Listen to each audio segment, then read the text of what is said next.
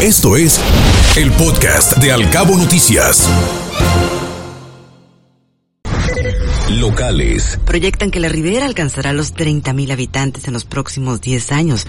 Buscan anticiparse los problemas que se vendrán, así lo adelantó el delegado Miguel Mijares. En Los Cabos no hay niños de la calle, son sus padres los que los ponen a trabajar. Personal del sistema DIF a través del programa de atención a menores y adolescentes en riesgo busca de manera eh, conjunta incorporarlos nuevamente a las escuelas de la zona, así lo mencionó la presidenta del organismo asistencial, Flora Aguilar del EX.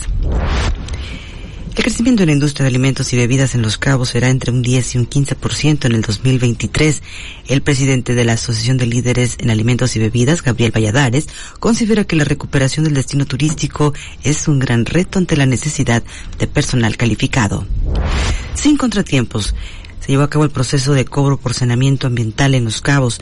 Sí, no ha habido contratiempos hasta el momento, no hay reclamo registrado por turistas por la recaudación a los visitantes del destino, así lo externó la presidenta ejecutiva de la Asociación de Hoteles, Lilcy Orsi.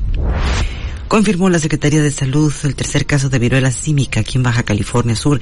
Se trata de un hombre de 34 años, residente de La Paz. Se reporta estable, así lo comentó la Secretaría de Salud, Cecil Flores Aldape aplicarán la vacuna Abdala en Baja California Sur como refuerzo contra el COVID.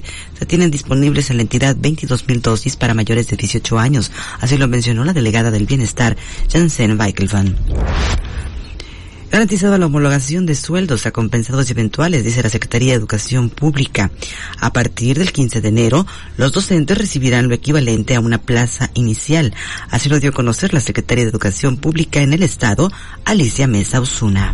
Escuche Al Cabo Noticias de 7 a 9 de la mañana con la información más importante de los cabos, México y el mundo por Cabo Mil Radio 96.3. Siempre contigo.